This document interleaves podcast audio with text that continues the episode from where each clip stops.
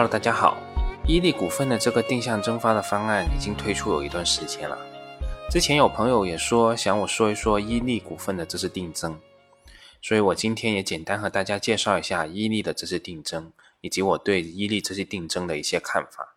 在本月初，也就是二零二一年的六月四号，伊利股份披露了二零二一年非公开发行 A 股股票的预案，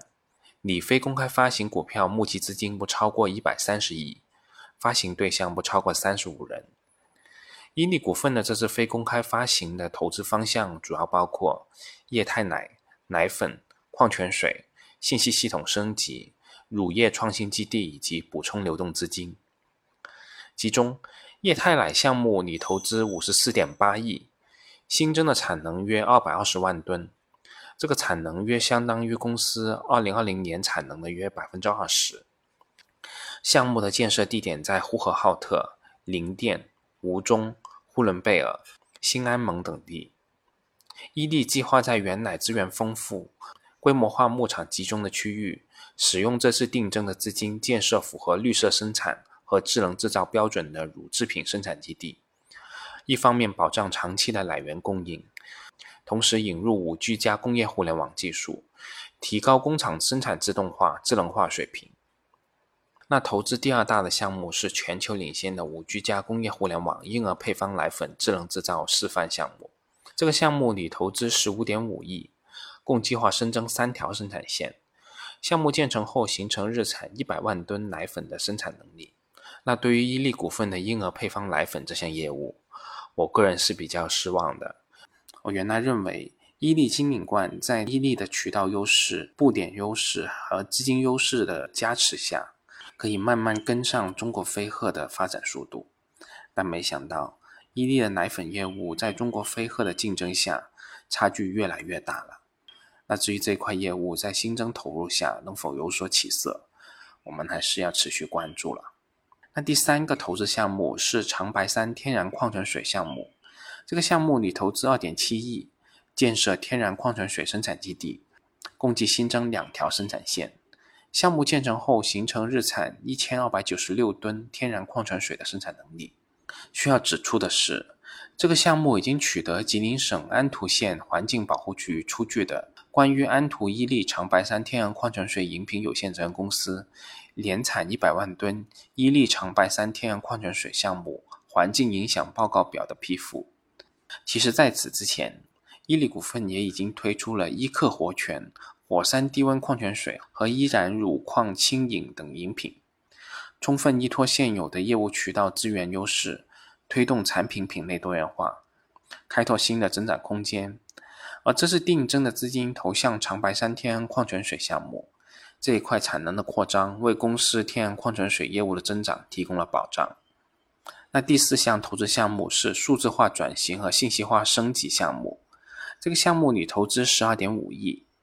以打造消费者数字化运营平台，构建全域数据资产管理平台、AR 中台和智能化供应链平台，推动探索前沿技术服务平台、业务应用创新及平台优化，支撑国际化业务，并建设伊利混合云。但第五项投资是乳业创新基地项目，这个项目里投资六点二亿，建设乳业创新基地，具体建设内容包括。牧草种植、奶牛繁育、奶牛养殖、牧场管理、乳品营养与健康、乳品安全与品控、乳品工艺技术与装备等研究中心，搭建服务于乳业研发创新的基础服务性平台，以及乳业创新基地综合办公楼、展示厅、中心实验室等等。那此外，公司还计划使用本次募集资金三十八点六亿，用于补充流动资金及偿还银行贷款，以满足公司业务不断增长的资金需求，缓解公司的财务压力，提高公司的抗风险能力，增强公司长期可持续发展的能力。那对于伊利股份的这次定增的必要性，我们也可以简单测算一下：二零一九年至二零二零年。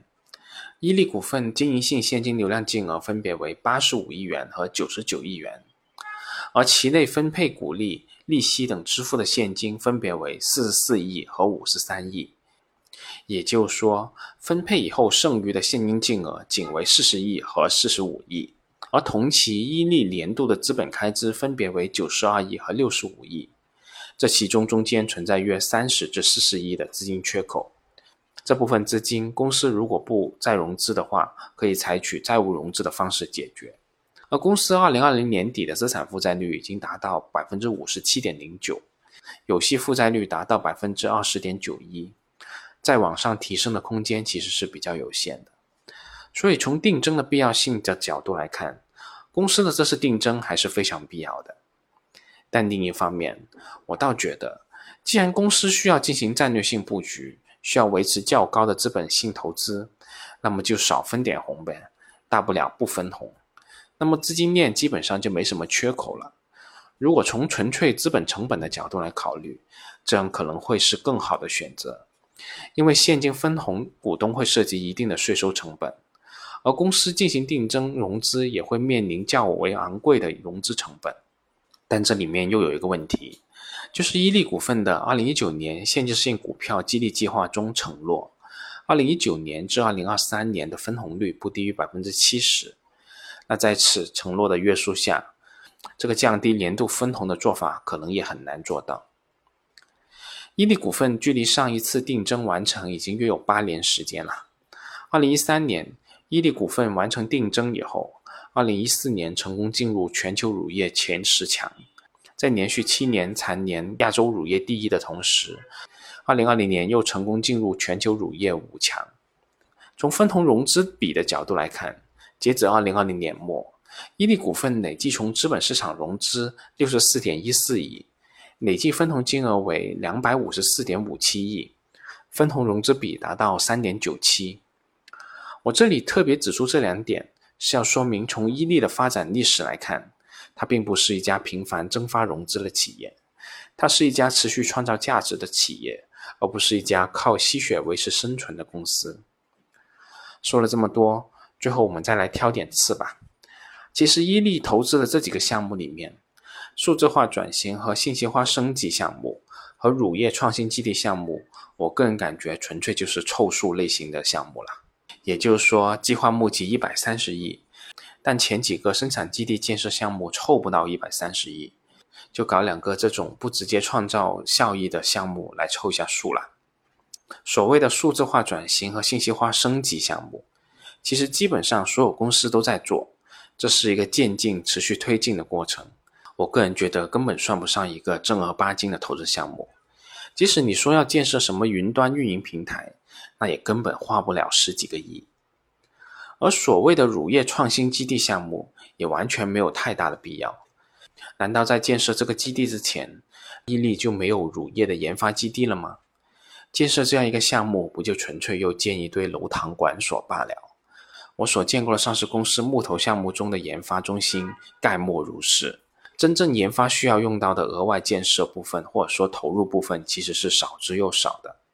好了，伊利股份的这次定向增发，我就给大家说这么多，我们下次再见吧。